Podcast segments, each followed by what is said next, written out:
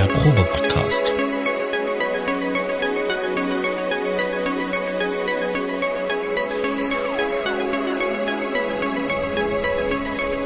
Ein Podcast beim gemütlichen Talk im Proberaum.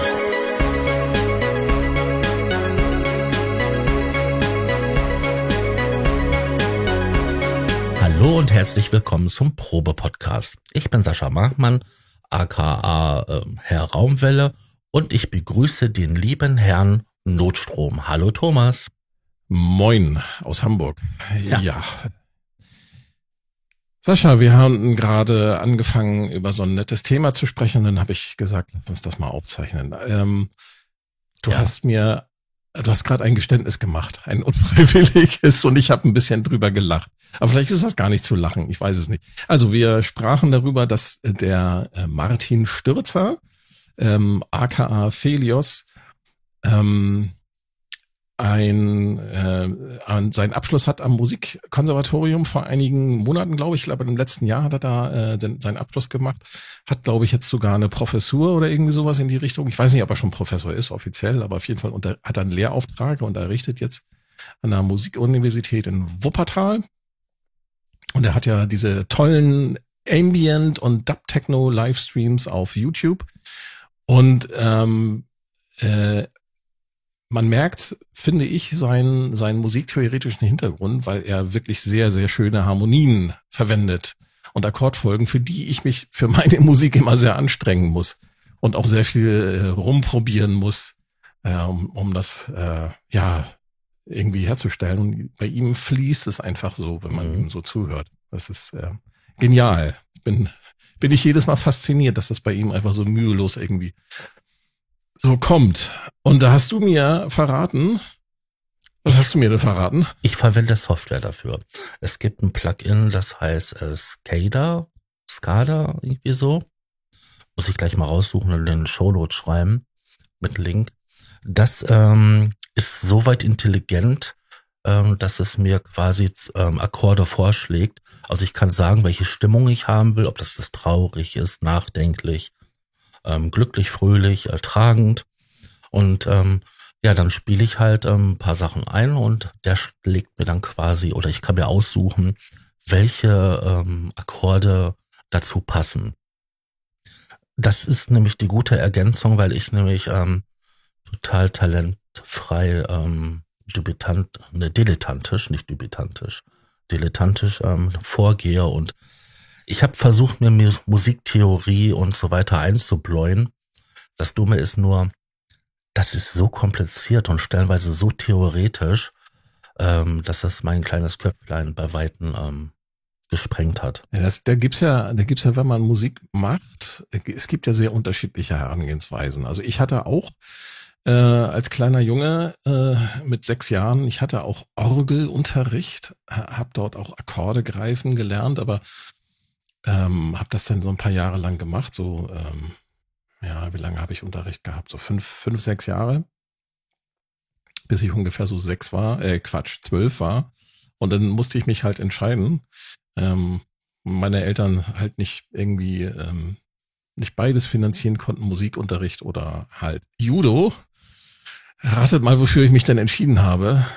Natürlich für den Musikunterricht. Nein. als, als Teenager möchtest du dicke Muckis und von allen Mädchen in der Klasse geliebt werden. Deswegen habe ich mich natürlich für Judo entschieden.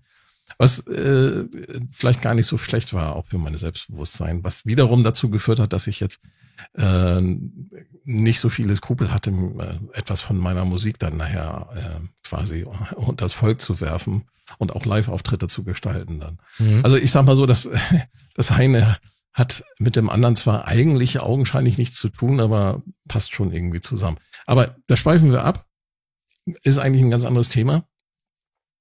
Wenn es um das Thema Mut geht, äh, Mut zur Veröffentlichung, das können wir auch irgendwann nochmal betrachten. Nee, mir, mir geht es darum, ob nicht die Verwendung von, ich sag mal, kompositorischen Hilfsmitteln, das ist so der Gedanke, der bei mir so auftauchte, als wir da so das äh, vorhin so gesprochen hatten. Ist das nicht ein bisschen wie Cheaten, als ob man ne, beim Endgegner, Endgegner einfach mal eben schnell einen Cheatcode eingibt und sagt so hier, ich habe jetzt unendlich Munition, damit baller ich jetzt den Endgegner weg? Ähm, ja, doch. Aber ähm, auf einem anderen Level. Ich meine, du hast ja immer noch die Kompositionsarbeit, ähm, dass du halt das, das Stück machst. Also die Sounddesign. Idee, Sound, ja nicht nur Sounddesign, sondern auch die Melodiefindung und sowas. Mhm. Das, das renkt, das, wie ich den Bass arrangieren muss und so weiter und so fort, das ist ja reines Handwerk. Und das beruht ja quasi nur auf ähm, Erfahrungswerte oder Wissen. Naja, und wenn du so einen, so EBM-Stampfer, so einen Elektrostampfer machen willst für die Disco, das sagt dir natürlich auch nicht die äh, Software, zumindest jetzt noch nicht, wie du den gestalten sollst. Ne? Nein, das überhaupt nicht. Nein, das ist nicht so. Ne? Also Ich du kannst nicht, du, du kannst in deinen Scaler nicht sagen, ich will jetzt hier den, äh, den, den, äh, den äh, äh, Dark Techno äh, Kracher, äh, bastel mir mal drei Akkorde. Nein, das geht nicht. Nein. Du hast immer noch, du musst immer noch halt die kreative Arbeit machen. Es ist halt nur die Unterstützung, dass du halt Akkorde bekommst, die halt äh, aufeinander aufbauen und passen. Und es gibt ja, es gibt ja weitaus mehr als nur C und äh, C-Moll, sondern es gibt dann ja auch diese ganzen verschiedenen Reduzierungen und dann auch Erweiterungen mit äh, F und ähm, vermindert. Ich, Ja. ich glaube, das hilft auch vielleicht sogar auch erfahrenen Musikern. Ich könnte mir vorstellen, dass der, dass auch ein Martin Stürzer vielleicht sowas einsetzt. Müsste man ihn mal einladen und dann irgendwann mal äh, dann auch nochmal selber fragen, ob er sowas nutzt. Aber ich könnte mir vorstellen, dass das professionellere oder ich sag mal erfahrene äh, Musiker äh, durchaus auch vielleicht ähm, helfen kann, vielleicht auf Harmonie und Harmoniewechsel zu kommen oder Chordfolgen zu kommen, die sie ohne solche Werkzeuge, äh, vielleicht, äh, auf die sie vielleicht nicht gekommen wären. Auch vielleicht einfach so als Ideengeber. Genau. Äh, Ich denke, das war auch der Grundgedanke ähm, hinter der Entwicklung dieses ähm, Plugins. Ähm, was ich noch sagen wollte ist, es gibt ja Hilfsmittel, Quantenzirkel und so weiter, womit du halt ähm, Sachen herausfinden kannst, die passen. Warte, warte, nicht Quanten, du Äh, meinst Qu- Quinten. Quintenzirkel. Ja. Warst du schon wieder, warst du schon wieder bei in der Quantentheorie unterwegs? Ein Richtig. Quintenzirkel, genau. Ja, Ein das stimmt. Ja, ja. Ja. Mhm. Äh, Wobei, das habe ich auch alles nicht gelernt, muss ich gestehen. Sondern ich bin jetzt tatsächlich einer von den Leuten, da kann man jetzt natürlich auch die Nase drüber rümpfen, wenn man dann so ein bisschen erfahrener ähm, Musiker ist oder auch äh, weniger erfahren, spielt keine Rolle. Äh, ich bin da eher der nach dem Gehör geht. Also ich höre mir das, was ich spiele, tatsächlich an und deswegen nehme ich auch meistens immer so auf die klassische Tape ähm, äh, ähm, Spur für Spur Aufnahmetechnik an. Also selbst am Computer mache ich das. Ich habe zwar mehr Spur ähm, Interface, aber das kommt selten vor, dass ich mehr als zwei Synthesizer oder ja gleichzeitig irgendwie nutze. Nein, das mache ich auch nicht. Ich habe zwar auch hier ähm, knapp 20 Ein- und Ausgänge, aber ähm, Hat natürlich auch einen gewissen finanziellen Hintergrund, ne? Weil die größeren Audio-Interfaces mit guter Qualität, die sind natürlich auch entsprechend teurer. Ne? Aber das ist nur so nebenbei. Aber ich habe jetzt auch hier so 20 Ein- und Ausgänge in einer anständigen Qualität. Aber wenn ich Aufnahmen mache vom Hardware-Synthesizer, nehme ich die immer Mhm. Spur für Spur auf. Also das, der einzige Vorteil ist einfach nur, ich muss nicht so viel Kabel umstecken. Ne? Es gibt ja noch andere kompositorische Hilfen. Ne? Ganz klassisch kennt man ja äh, bei vielen äh, Synthesizern, die heutzutage so auf den Markt kommen, egal ob äh, Software, Hardware oder alles Mögliche dazwischen. Ähm, Arpeggiator, Hm, Ja. Ch- Chord Memory. Chord Memory, genau. Äh, Ein Arpeggiator, der möglicherweise auch Chords äh, spielen kann, gibt's auch. Mhm. Zum Beispiel der Arturia Keystep, äh, dieser MIDI-Controller, der, der hat so eine interessante Funktion, da kannst du quasi aus den einzelnen Tonfolgen Chords machen und die kannst du dann auch noch einstellen, welche Skalen du da haben möchtest. Du kannst auch mit Custom Scales arbeiten, also mit Custom äh, Notenskalen, Irre. dass man da vielleicht sogar ähm, auch so ein bisschen ähm, ähm, Microtuning machen kann, so ein kleines bisschen jedenfalls, aber auf jeden Fall sind da schon sehr interessante Sachen mit drin. Und dann kannst du nämlich dann das Ganze über die Drehregler, die da oben drauf sind, auch noch entsprechend verschieben.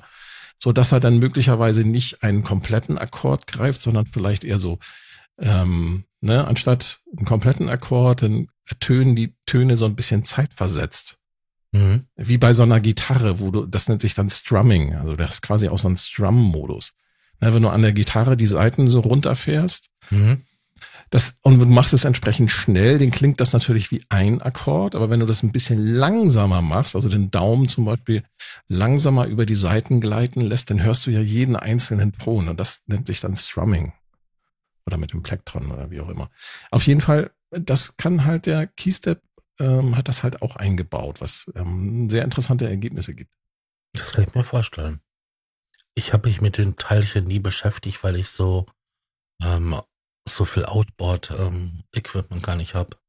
Was ich jetzt, weil für mich war das immer so ein Sequenzer gewesen, den man auch viel für Analogkram nehmen kann. Das kann man durchaus machen, mhm. aber der ist halt sehr vielfältig einsetzbar, der Keystep 37. Also du kannst den auch sehr gut nutzen, um Softwareinstrumente anzusteuern, genau wegen dieser Funktion, die da, die da eingebaut sind, wegen dieser Strumming-Funktion, Chord-Strumming und mhm. äh, diverse andere Sachen. Es gibt da von, von dem, äh, von diesem amerikanischen Kollegen hier, von dem Loop Pop, ich habe da, ähm, da, der hat das Ding halt ausführlich getestet, den Keystep 37 und auch den großen, ähm, wie heißt er noch? Ja, der mit der Tastatur, ne? Ja, die haben ja alle eine Tastatur, die Keysteps. Deswegen heißen sie ja Keystep. Äh, nee, der große, der Keystep 37 und den ganz großen, den Keystep bla, den Namen habe ich vergessen, reichen wir nach. Äh, die, die können das beide. Das fängt aber erst ab dem Keystep äh, äh, 37 an. Der kleine Keystep, der Original Keystep, den da auch der die Firma Behringer geklont hat, der kann das nicht.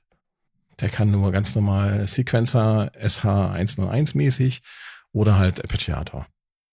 Das ist auf jeden Fall ein ziemlicher Ideenlieferant, wenn das ähm, so funktioniert, dass er dir Aber die Akkorde vorschlägt und so. Mhm. Wenn man natürlich eine DAW hat, egal welche, die bieten natürlich auch eine ganze Menge an solchen Werkzeugen an.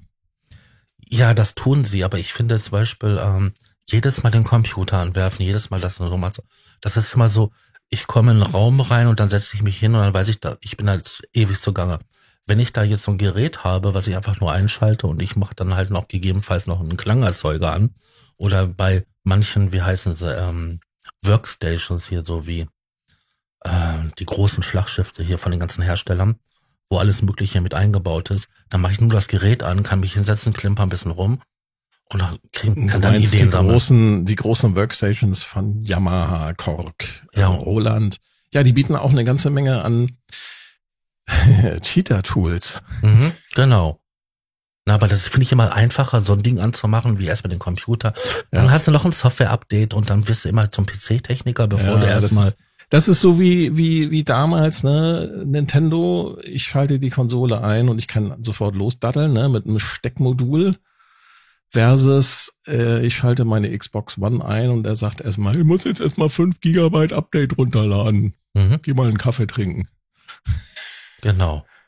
Genau ja. so ist es. Ja. Macht, macht nicht so viel Spaß. Ähm, genau, aber jede DAW bietet halt auch äh, das äh, bietet, ist eigentlich nicht selbst die DAW bereits schon ein Cheater-Tool? Ja, es ist halt ein kleines Studio, ne? Also ja, genau, das, weil du das was das was früher teure Bandmaschinen und Mischpult und so weiter waren, hast du ja heute, also schon nicht mehr heute, schon seit seit ein paar Jahren alles in dieser kompakten Software drinne. Ja. Und ähm, ja, du kannst Mehrspuraufnahmen machen, ob das jetzt äh, nur nur MIDI-Daten sind oder nur Audio oder beides zusammen und du hast so viele Möglichkeiten, da was zu machen. Genau, ja. Und, und du kommst dann auf Sachen, äh, die du ohne DAW vielleicht gar nicht gekommen wärst. Ich meine, das genau. hört man, finde ich, auch ganz stark, wenn man sich so moderne Popmusik anhört. Na, YouTube ist voll davon. Ähm, das, das hört man. Das ist alles durchgestylt. Ja, also nicht nur vom Sound her, sondern auch vom Aufbau. Ja. Ja, deswegen hören sich ja viele Produktionen ja auch gleich an. Ich nehme da immer ganz gerne den Deutschrap. Die setzen alle auf einen Autotune-Effekt Und deswegen Oh. hören sich die Sachen auch mehr oder weniger. Deutsch, Deutschrap und möglichst auch sozialkritisch. Ja. Aber Es klingt doch alles gleich. genau, das ist die haben die Sache. alle, ich, ich, ich glaube, die haben alle, die nutzen, glaube ich, alle Fruity Loops und haben alle die gleichen Sample-Sets da. Weil diese, ich kann diese ewigen abgesampelten Streicher, Jazz-Rhythmen mit drüber gelegter 808 und, und langweiligen Raps, die Mhm. sozialkritisch sind, kann ich nicht mehr hören. Ganz Ja, ehrlich, genau. das klingt totale Kacke. ja, weil das war alle das ist die eine gleichen, Soße. es verwenden ja alle die gleichen Arbeitsmittel. Ja, und sie können auch, sie, sie sprechen auch, ihr Sprechgesang ist auch bei jedem irgendwie so gleich. Und die, die können noch teilweise, ich weiß nicht, was mit denen los ist mit den Stimmen. Es gibt einen Rapper, den ich ähm, von vor, vor zwei, zwei oder drei Jahren mal von jemandem empfohlen bekommen habe, von einem Bekannten. Ähm, der sticht da so ein bisschen raus und äh, der macht auch sein, sein eigenes Ding. Ähm, der heißt Roman. Ich bin in Weiß dieser nicht, Bubble nicht kennst. drinne. bist nicht in der Hip-Hop-Bubble. Nein. Also der hat seinen ganz eigenen Stil und er kann vor allem, wenn du ihn mal in einem Interview hörst, er kann vor allem vernünftig äh, die Sätze aneinander rein. Und er, ver er hat auch nicht, seine Stimme klingt auch nicht so wie ein. Oder Irgendwie so ganz komisch. Die haben ja alle irgendwie, ich weiß nicht, was die mit ihrer Stimme machen, dass die immer so Hip-Hop-mäßig klingen wollen. Äh, ich kann das gar nicht imitieren, weil das so klingt total merkwürdig, was die mit ihrer Stimme machen. Und bei dem ist das nicht so. Der hat seine ganz natürliche Stimme, die äh, er hat, ist schon, macht schon seit vielen Jahren Musik und das klingt einfach geil. Auch seine Raps, seine Rap-Texte sind ähm, auf einem Niveau, da können sich hier die ganzen sozialkritischen Deutschrapper eigentlich mal eine dicke, fette Scheibe von abschneiden. Ja. Okay, aber das ist nicht dein, das ist nicht dein, dein Musikgenre. Lass uns, lass uns mal gucken, was haben wir denn heute so an Neuigkeiten? Ah, Wir hatten die, ja die, diese, die Woche über die dicke, fette Arturia-Präsentation, wo wir bei dicken, fetten Sachen sind, wo sie gleich vier Produkte, neue Produkte rausgehauen haben, so dass wir beide gleich losgezogen sind und uns, uns was gekauft haben. wollen wir das nicht lieber am Ende machen, weil daraus kann man nämlich einen schönen längeren Teil machen. Ja, können wir machen, gerne. Ähm, die Firma Korg, wo wir über Hilfsmittel sprachen, über Kompositions-Cheat-Tools, hat einen Hardware-Sequencer, der heißt Korg SQ64. Keine Ahnung, wie man das auf Englisch ausspricht. Wahrscheinlich Korg CQ64. Dieser Sequencer hat ein 2.0 Update bekommen was großes Kino ist für die Leute, diesen, die diesen Sequencer haben, weil so einige, äh, die, ich sag mal so, die Benutzeroberfläche, die Bedienung war nicht so optimiert, wie man das eigentlich von Korg-Produkten gewohnt ist. Es gibt so einige Sachen, die da halt nicht so toll waren. Und das, da haben sie die, ich sag mal, die, die schwerwiegendsten äh, Dinge, die da irgendwie nicht so gut liefen, das haben sie erstmal begradigt. Da kann jeder dann nochmal selber gucken im Internet. Aber das ist halt, ähm, ja, er ist jetzt ein bisschen benutzbarer geworden. Ich habe ihn mir tatsächlich ähm, jetzt mal testweise ähm, geholt, weil ich mal wissen möchte, ähm, die Meinungen zu diesem Sequencer gehen so ein bisschen auseinander. Die einen, die finden den total klasse und sagen so, ja, ist ein bisschen schwierig, aber wenn man sich eingearbeitet hat, läuft's ähm, wie Schmitz Katze. Äh, super.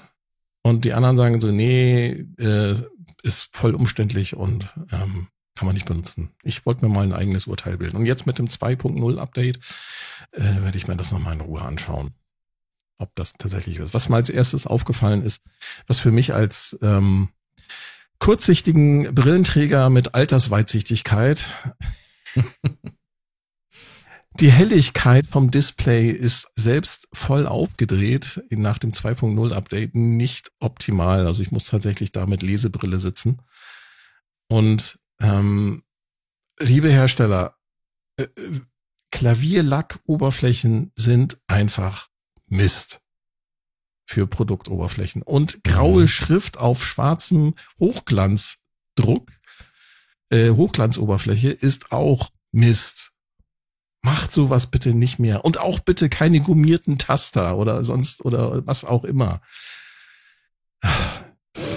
Aber die klacken dann doch so laut, wenn das nicht Gummi ist. Nee, das tun sie bei dem auch. Also der, die, die obere Reihe, mit der du die Funktion umschaltest am Kork, am SQ, der hat, ähm, die sind mit Druck, Druckpunkt. Da haben Mhm. sich auch einige Leute darüber aufgeregt, dass das ein Druckpunkt ist und dass man da ja so doll draufdrücken müsste. Ich finde es gar nicht so schlimm. Das ist halt einfach nur ein bisschen fester drücken, damit es dann halt klack macht. Das, das ist auch in Ordnung. Das, äh, da, da habe ich eigentlich nichts zu meckern. Aber was ich halt doof finde, ist dieses Mikro OLED, was sie da verbaut haben, ist halt nicht besonders hell. Äh, Schrift kann ich noch so gerade eben erkennen mit Lesebrille, aber die Bedruckung, es geht gar nicht. Wirklich. Oder dass du die einzelnen Buttons dann nur von der Funktion her erkennen kannst, wenn sie beleuchtet sind. Wenn Ja. du sie nämlich dann eingeschaltet hast. Das ist echt anzuprangern und das Ding ist für mich eigentlich damit auch schon wieder fast gestorben. Ich werde den jetzt noch ein bisschen ausprobieren und dann wird er wahrscheinlich wieder zurückgehen in den Laden. Leider. Eigentlich ist das, ist das von der Funktion her ganz cool. Du, hast- du hast vier Spuren plus eine Drumspur. Nee, anders. Vier Spuren, davon eine Drumspur. Und der kann halt verschiedene Laufrichtungen. Ne? Etwas, was zum Beispiel die Elektron-Sequencer äh, selbst nach, äh, nach 15 Jahren immer noch nicht können, dass du halt jede Spur individuell einmal von der Länge her haben kannst und dass du jede Spur individuell halt auch in der Laufrichtung ändern kannst.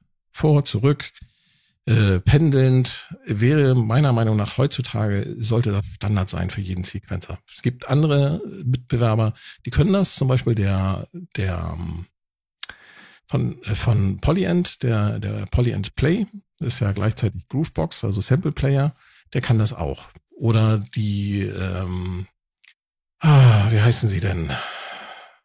Ja, gibt noch so zwei, drei andere äh, Firmen, die etwas größere äh, Sequencer auf den Markt gebracht haben. Okay, die kosten auch ein bisschen mehr, aber die können das halt auch. Mhm. Genau. Was gibt's noch Neues? Jetzt gibt's, äh, es gibt von der Firma Strymon, Strymon, Strymon. äh, den Ah Big ja, ich- Sky. Ich sehe Das gerade so- S-T-R-Y, ne? Genau, Strymon oder Strymon, wie die Amerikaner sagen. Die haben ein wunderbares, ähm, die haben viele wunderbare Gitarrenpedale. Und unter, anderem- unter anderem haben sie ein Hallpedal, ein Reverb-Pedal, das nennt sich ähm, Big Sky.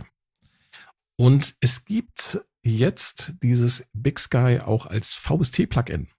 Allerdings ähm, zu einem ziemlich heftigen Preis. 200 Euro. Autsch.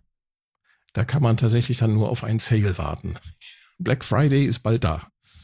Vielleicht machen sie dann da ja mit, man weiß es nicht. Und was ich noch viel größer finde, die Firma Moog hat äh, ihre ganzen Moga-Foga, das waren auch Gitarrenpedale mit Analog-Delay, also alles analoge äh, äh, Pedale mit Verzerrer und ähm, mit Filterbox, mit einem, äh, mit einer sogenannten Frac-Box. Das war so ein, so ein Oszillator, der irgendwie dann in das Audiosignal aufgeprägt werden konnte. Die haben jetzt, ähm, ich weiß nicht, ob sie alle, ich habe das nicht genau äh, mir angeschaut, aber sie haben einige von diesen äh, Moga-Foga, Mügefüge äh, als VST-Plugin jetzt auf den Markt gebracht. Großes Tennis. Klingen auch sehr gut. Mhm.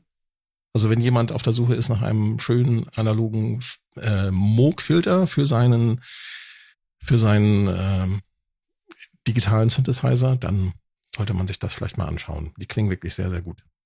Genau, was hätten wir noch an Neuigkeiten? Hast du irgendwas?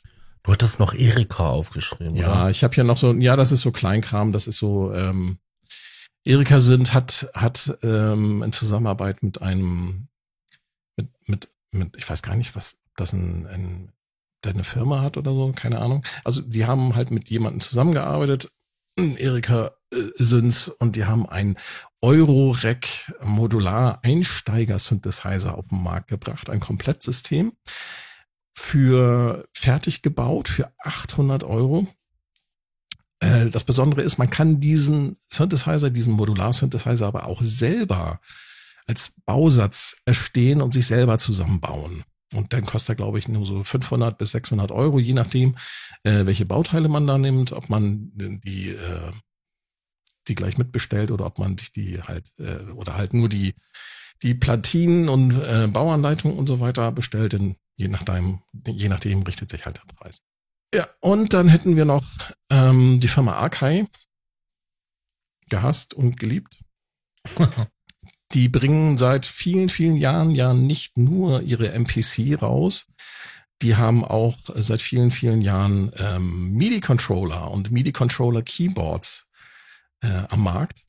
Und die haben halt eine neue Version von ihrem Mini, von ihrem Mini-Tasten-Keyboard, äh, dem MPK Mini Plus auf den Markt gebracht. Das ist tatsächlich dann eine neue Version äh, sozusagen eine, eine überarbeitete Version des, des älteren Modells und bieten dort genau das an, was ich vorhin erzählt hatte mit dem Arturia Keystep 37.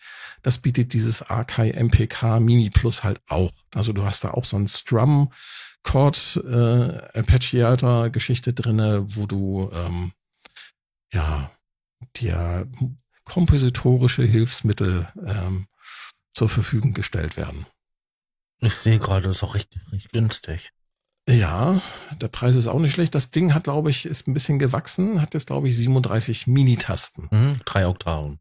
Genau, bietet aber einen ähnlich großen Funktionsumfang mit CV äh, Ein- und Ausgängen, mit MIDI-Anschlüssen, äh, mit USB-Anschluss. Äh, hat er, glaube ich, hat er ein Display? Doch ein winziges, ganz kleines. So, genau, hat auch so ein kleines OLED, hat er auch. Ist auch so ein neuer Trend, ne? dass die kleinen MIDI-Keyboards jetzt alle so nach und nach alle mit OLEDs ausgestattet werden. Weiß ich nicht, ob ich das so gut finde. Diese dicken, alten, äh, zwei- bis äh, vierstelligen äh, alten Zahlen äh, an, anzeigen, die kann ich immer besser lesen als die. Du meinst die LCD-Displays mit der ja. Hintergrundbeleuchtung und ähm, ja genau richtig. Also ich kann die besser sehen. Mhm. Vor allen Dingen, weil du den Kontrast ja anpassen kannst. Du hast einen dann, besseren ja. Kontrast und du siehst sie vor allem auch, ähm, ich sag mal so im Halbdunkeln. Ja, und vor allen Dingen je nach Blickwinkel kannst du den Kontrast ja anpassen. Oh ja, ja, ja, auf jeden Fall. Und ähm, diese kleinen Mini-OLEDs, die sind zwar teilweise sehr scharf, aber dafür nicht besonders hell, je nach verbauter Qualität. Ähm, bei dem Korg Minilog zum Beispiel kann ich das sehr gut lesen. Also das war, ist knackig scharf, das Display, was die dort verbaut haben. Mhm. Aber das haben sie dann zum Beispiel jetzt nicht in diesem Korg SQ64 gemacht, was ich nicht verstehen kann. Da hätte ich mir auch gewünscht, dass die dieses knackig scharfe OLED verbauen. Haben sie nicht getan. Sondern stattdessen hast du ein noch kleineres, was aber dann teilweise weißen Hintergrund, schwarze Schrift, was aber nicht so kontrastreich ist, weil die, insgesamt die Helligkeit nicht so gut ist. Also da leidet für mich so ein bisschen die, die Nutzbarkeit darunter. Ich sag mal so, wahrscheinlich wurde das von jungen Leuten für junge Leute designt und nicht für so alte Säcke wie mich. Äh, das kann gut möglich sein, ja. Ich warte ja noch auf die Seniorenversion von dem Arc. Weißt du, mit extra großen Tasten und äh ja, genau mit großen Tasten und mit einem mit mit einem äh, 16 Zoll Display und so zuklappbare Lupe, ne? Ja, genau. Ah, ja, herrlich, wie bei DM. wie im Drogeriemarkt die haben an all ihren Einkaufswagen eine Lupe, die man ausklappen kann. Mhm. Aber diese Lupe, ich habe aber noch nie gesehen, Lupe dass das jemand Prism, benutzt. Da sind aber doch diese Lupen mit diesen Prismen, ne? Ja, genau. Mhm. Ich habe noch nie gesehen, dass das irgendjemand von den Senioren benutzt hat. Äh, trotzdem wirst du angesprochen. Junger Mann, können Sie mir das mal vorlesen? Ich muss aber sagen, dass ich das so die An Anordnung dieser, ähm, ich weiß nicht, wie man diese Pads nennen soll, da wo man auch mal so, so Beats reinkloppen kann. Ähm, das ist schön getroffen, von der Größe her, ja, ist gut. Und sie sind natürlich, wie halt heutzutage erwartet, RGB Hintergrund beleuchtet. Ja, das, ich glaube, das kommt so aus dem Gaming-Bereich, oder? Ja, ich glaube da auch. Ich weiß es nicht. Was ich cool finde, das sind diese, diese Knöpfe hier. Diese Drehregler. Ich weiß nicht, ob das endlos Encoder, ob das also Encoder sind, äh, Endlosregler oder ob das äh, Potis sind. Das kann kann ich jetzt hier dem Text nicht entnehmen, aber die finde ich gar nicht so schlecht. Ach so, und was noch interessant ist an diesem MPK, das hat mir gar nicht erzählt. Der hat einen Joystick. Und du kannst damit deine Door Mhm. fernsteuern. Ähm, den roten Pinöppel da oben. Genau. Ja, genau, das ist ein Joystick. Mhm. Da fragt man sich, kann man damit auch Super Mario spielen? Bestimmt. Da kannst du dir was basteln.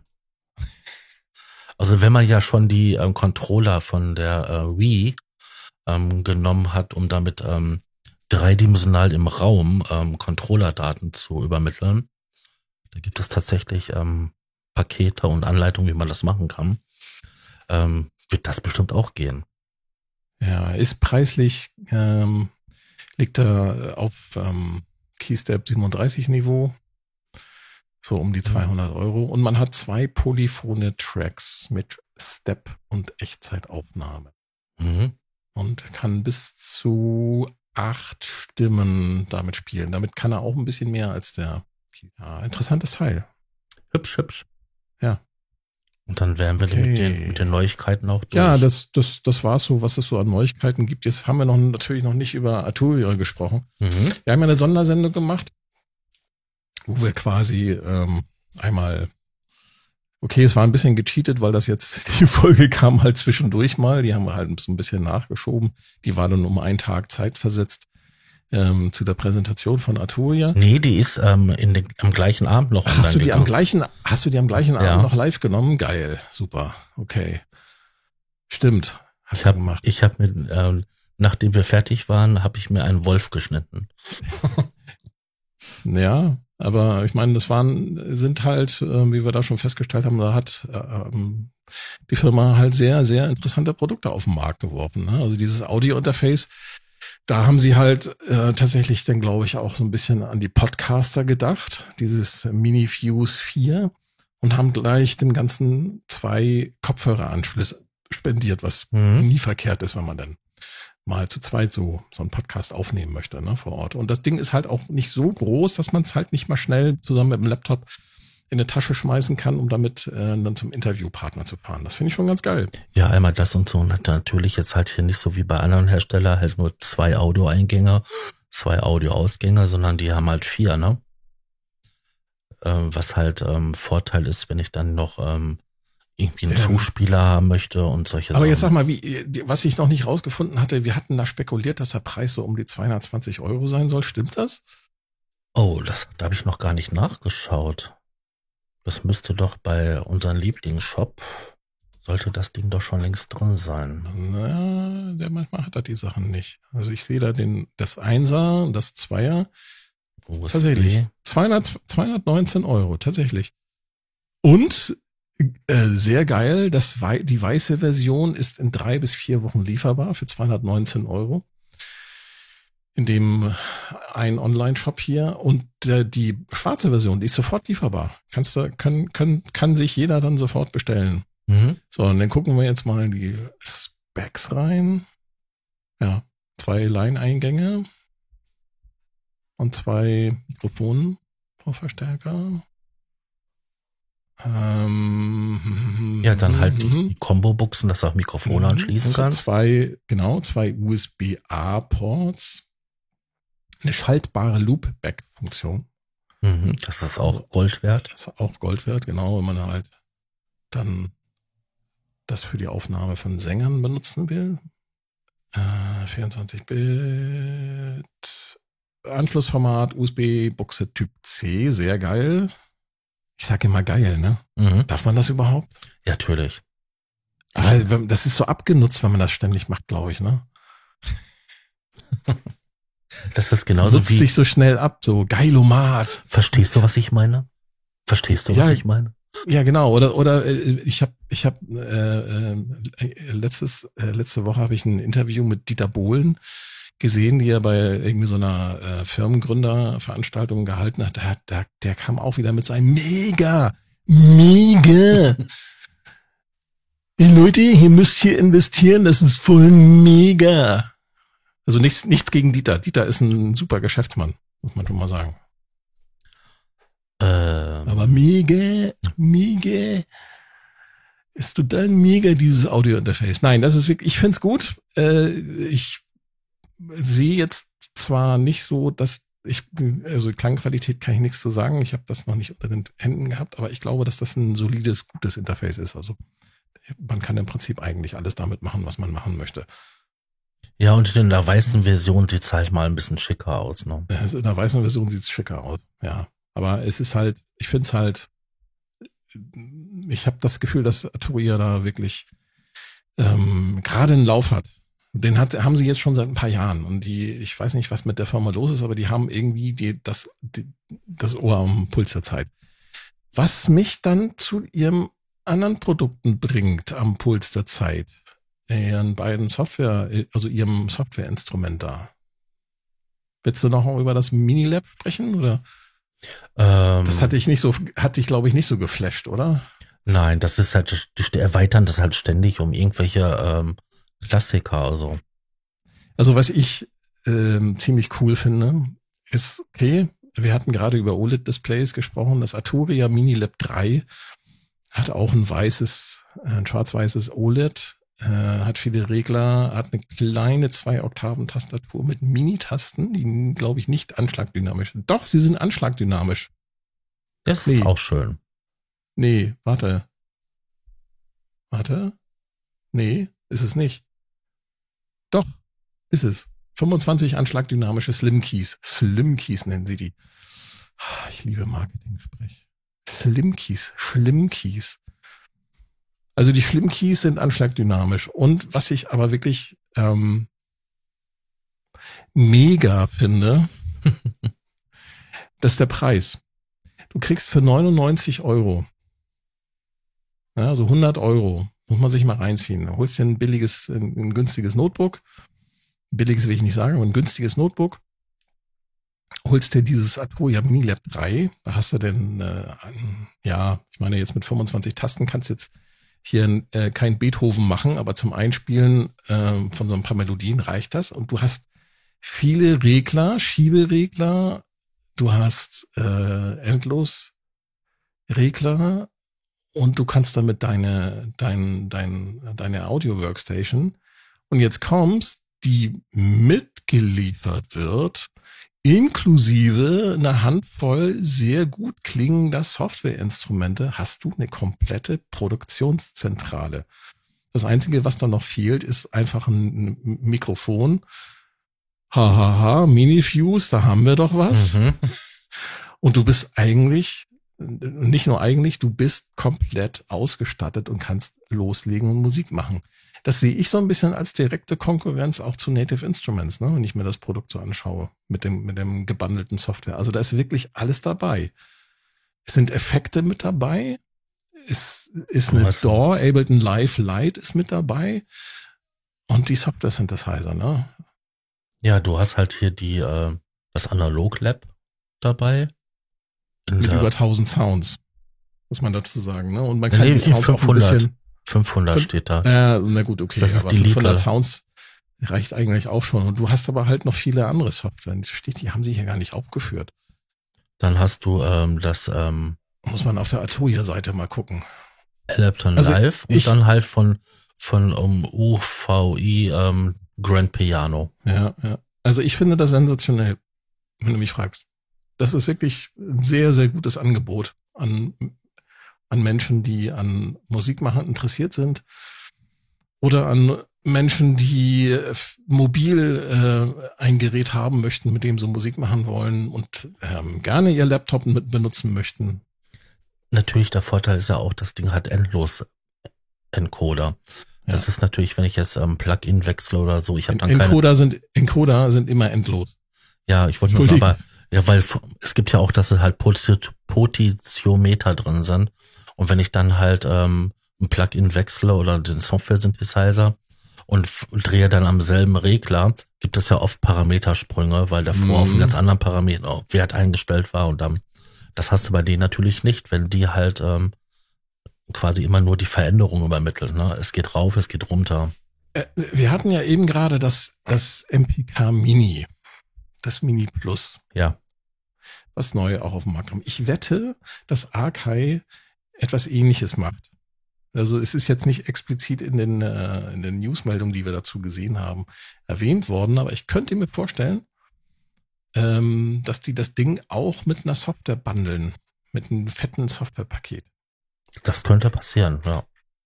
Wobei ähm, AK ja mittlerweile ihre eigene, ja fast schon DAW entwickelt hat, ne? Die da auf der MPC, die auch mit der MPC One und ähm, wer ist die andere?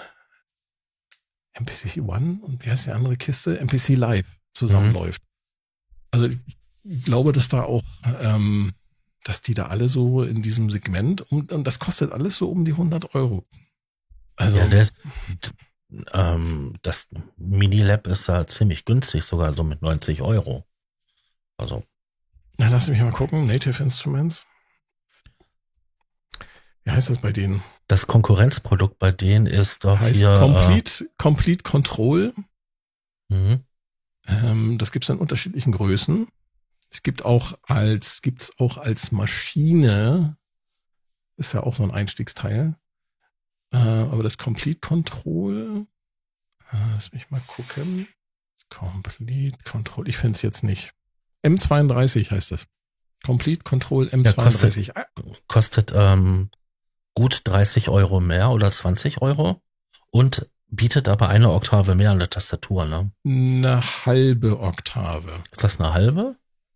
Ja, es sind 32 anschlagdynamische Synced Action Mini-Tasten. Stimmt. Und zwei Touch-Strips, aber auch ein OLED-Display. Hat aber, glaube ich, ja, hat auch ziemlich viele Drehregler, acht endlos äh, Regler, also Encoder und äh, eine Integration mit Maschine, was man aber, glaube ich, erstmal kaufen muss. Also sie liefern es auch mit einem Softwarepaket aus, wo eigentlich auch ähm, bis auf eine DAW, oh doch, tatsächlich, sie haben auch eine DAW mitgeliefert, das Ableton mhm. Live Lite. Genau. Haben sie damit gebundelt. Ja, also perfekt. Und äh, Maschinen wird als essentiell äh, Version. Ähm. Richtig. Also wenn man sich für Synthesizer interessiert äh, und für Musik machen mit äh, elektronischen Instrumenten und Musik machen mit dem Computer, als sozusagen als Einstieg. Ich würde, glaube ich, heutzutage, wenn man mich fragt, womit kann ich denn anfangen? Ich würde, glaube ich, wirklich sagen, hol dir eins von diesen Bundles, weil diese Controller-Keyboards, die kann man immer irgendwie nachher noch gebrauchen, auch wenn man sich dann vielleicht noch so zwei, drei Synthesizer dazugeholt hat. Mhm.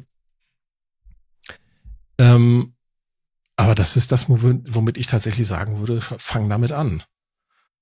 Ne, hol dir was von Native Instruments, hol dir ein Arturia, äh, wie hieß das Ding? Microfreak, Micro. Äh, nee, nee, äh, ähm, Ach, Arturia, Arkai, MPK, Complete Control M32, ja. äh, äh, was auch immer. Also es gibt von jedem Hersteller eigentlich, von den großen, äh, gibt's halt einfach ganz tolle Angebote. Um die 100 Euro muss man investieren. Man braucht noch einen Rechner und dann kann man loslegen. Das ist geil. Ich finde das echt, echt geil heutzutage.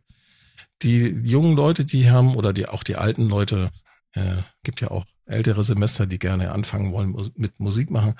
Also wenn man da einsteigen möchte, da, das ist the way to go, wie man auch so neudeutsch mhm. sagt. Und dann sagen wir was mal so, ähm, um den Preis, so um die 110 bis 120 Euro, kriegst du so viele ja. ähm, zwei oktavige plus ähm, äh, ja, Keyboards.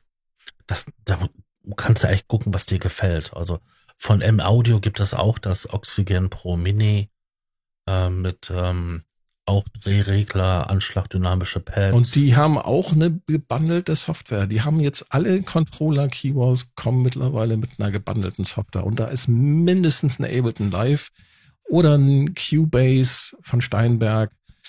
Äh, das ist, glaube ich, bei Yamaha so. Die haben das ja gekauft. Mhm. Oder du hast ein, äh, es gibt auch, glaube ich, ähm, Studio One von Presonus ist, glaube ich, auch irgendwo gebundelt. Also die, oder Bitwig ist, glaube ich, mit Nektar irgendwie gebundelt. Also es ist im Grunde genommen ist es egal, was man sich als Controller holt, aber die kommen alle irgendwie mit einer mit einer gebundelten DAW und selbst wenn man nur die DAW alleine nimmt, man muss ja nicht das Arturia Bundle nehmen, man kann sich ja irgendeinen anderen Controller nehmen. Wenn da eine DAW dabei ist, eine moderne ne, DAW Digital Audio Workstation, dann hat man eigentlich alles, was man braucht, um Musik zu machen. Mhm. Dann kann man auch sich selber aufnehmen, wie man auf dem Kamm bläst. Das ist alles möglich. Stichwort, auf dem Kamm blasen. Mhm. Mini-Freak. ja. Nachdem du jetzt das, ich sag mal, das, den, den, mein, die, die Main-Tube ähm, sozusagen abgescannt hast und dir jedes Video von dem Mini-Freak reingesaugt hast. Mhm. Was ist dein, was ist dein Eindruck? Es ist äh, eine nette Erweiterung zu dem Vorgängermodell, also ähm, woraus halt die Inkarnation gekommen ist. Ähm, wenn du kein, äh, wie heißt, heißt das Ding denn, Freak, ne? Der Vorgänger. Wenn du kein Micro-Freak, der du- Micro-Freak. wenn du den Micro-Freak hast, brau- würde ich sagen, brauchst du das Ding nicht holen. Ja, der Wenn Schwabe würde wahrscheinlich ein Mikrofreak. wenn du den ähm, nicht hast und du suchst irgendwie was, was auch ein bisschen ähm, abseits von den typischen ähm, Syntheseformen ist, suchst, ähm, würde ich eine, klar, eine klare Kaufempfehlung geben, weil das eine sinnvolle Erweiterung ist. Du hast halt einfach ein bisschen mehr. Und was ich auch super finde, ist, du hast halt ähm, ein VST-Plugin dabei, was nicht nur ein Editor ist, sondern auch ein eigenständiger Synthesizer ist. Du kannst quasi hingehen, zu Hause im stein- stillen Kämmerlein, dir ähm, alles zurechtbasteln, die Daten übertragen auf dein ähm, Instrument und dann brauchst du quasi nur das Instrument mitzunehmen und hast die Sounds, die du dann zu Hause gebastelt hast, dann mit. Ähm, ist eine schöne ähm, Erweiterung. Neben, neben der Polyphonie und ähm, was war noch gewesen, was da noch erweitert wurde?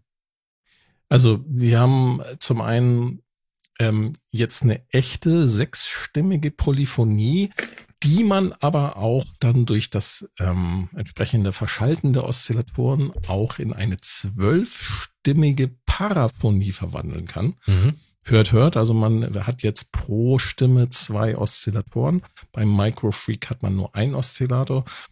Ähm, man kann es halt umschalten, so dass man aus dem sech sechsstimmigen Polyphoneninstrument ein zwölfstimmiges paraphones Instrument hat. Die Erklärung, was Paraphonie ist, hatte ich, glaube ich, letztes Mal schon Mhm. versucht, bei, dem, bei der Live-Show zu bringen. Ich glaube, das hat keiner verstanden, ist auch egal. Äh, ich sag mal so, der Mini-Freak ist im Grunde genommen einfach von allem mehr. Abzüglich. Ähm, es gibt keine Wavetable. Synthese, obwohl das hier in der Artikel in der Produktbeschreibung steht. Mhm. Soweit ich weiß, gab es keine Wavetable-Synthese. Und der Vocoder, das haben sie, glaube ich, auch erstmal weggelassen. Was technisch damit zusammenhängen könnte, dass die, ähm, dass natürlich so Vocoder-Sounds mit einem Polyphon-Instrument nicht ganz so einfach ähm, darzustellen ist. Also abzubilden ist. Weiß nicht, ob da irgendwie programmtechnisch, ähm, Vielleicht ist, technisch dann noch irgendwas gemacht werden muss. vielleicht ist auch einfach nur der, der, die Recheneinheit, die da drinne ist, der DSP, ähm, zu schwachbrüstig dafür, dass der quasi ein Carrier-Signal noch für Ja, müsste. äh, böse Stimmen könnten, böse Zungen behaupten auch, dass sie einfach Features zurückhalten, um sie dann in einem nächsten Update irgendwann Das kann natürlich auch sein. Hm? Um den Produktlebenszyklus zu verlängern. Mhm. Könnte ich mir auch vorstellen. Weiß ich aber nicht. Ich könnte mir tatsächlich vorstellen, dass es, wie du schon sagst, ja, Rechenleistung, ne? Dass das nicht ausreicht. Ich meine, die ähm, Entwickler peilen ja so einen Verkaufspreis an, wo ein Genau. Segment halt an, an den, so ein Produkt in einer Nische halt funktioniert.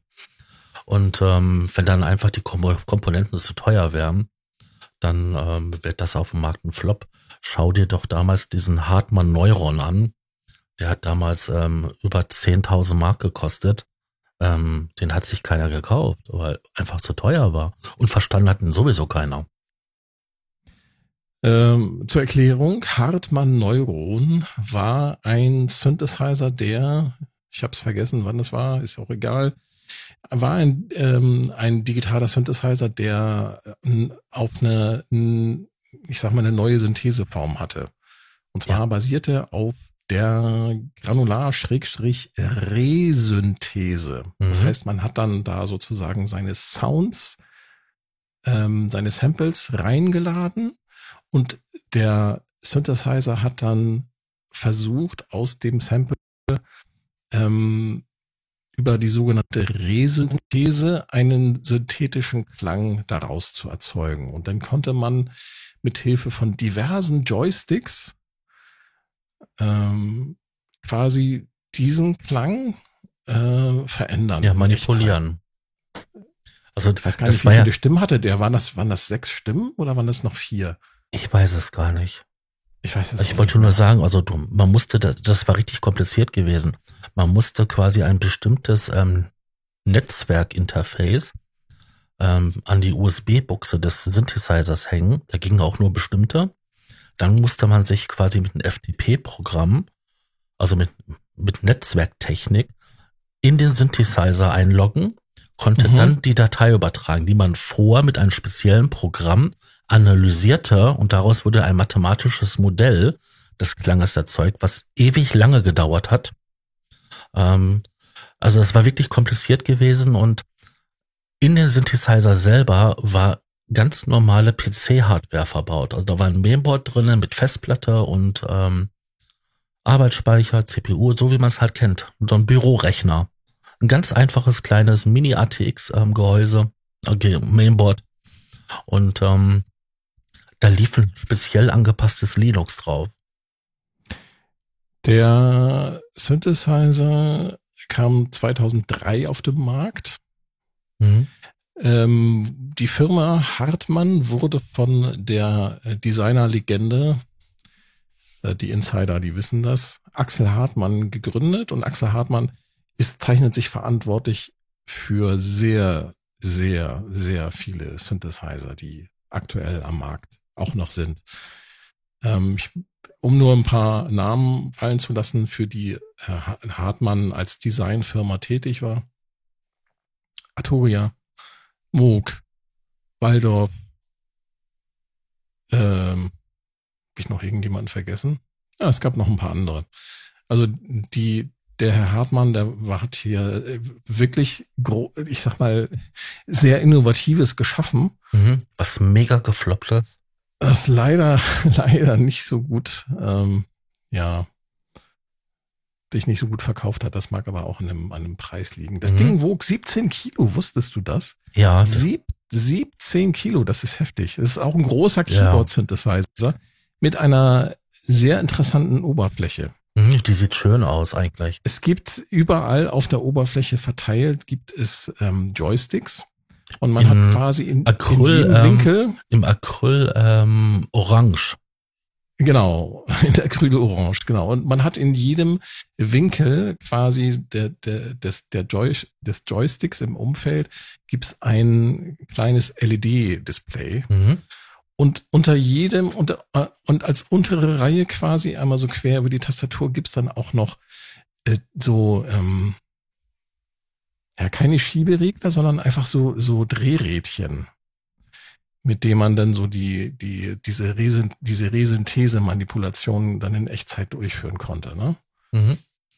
Der ähm, Bernd Michael Land, ähm, der Bernie, der, der hat ja einen. einen. Hm?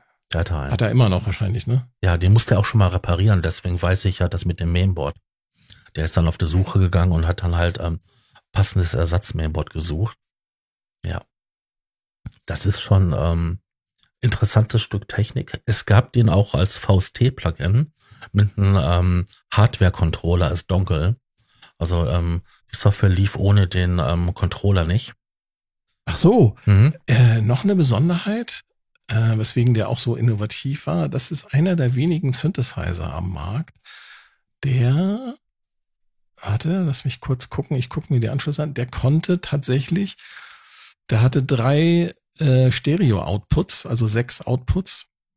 Der konnte ähm, Surround Sound. Mhm. Den 5 plus, plus 1 Sound. Hm? Ja, genau. Du hattest dann, konntest dann auch den Sound so quasi frei im Raum arrangieren, dass er dann durch den Raum schwebte. Mhm. Von links nach rechts, von vorne nach hinten. Ja, das, das Ding war weit seiner Zeit voraus.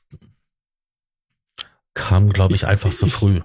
Ich könnte mir vorstellen, wenn man das jetzt nochmal wieder vielleicht als Software aufleben lassen könnte. Ich habe auf dem auf dem iPad hat mir ein, ein Freund mal so ein paar ähm, so ein paar Musik-Apps gezeigt. Mhm. Und da sind Sachen dabei, die unter anderem auch von irgendeiner äh, äh, Universität von ein paar Professoren programmiert wurde, von ein paar Mathematikprofessoren. Das kommt diesem hier eigentlich schon ganz nahe, dieser Resynthese.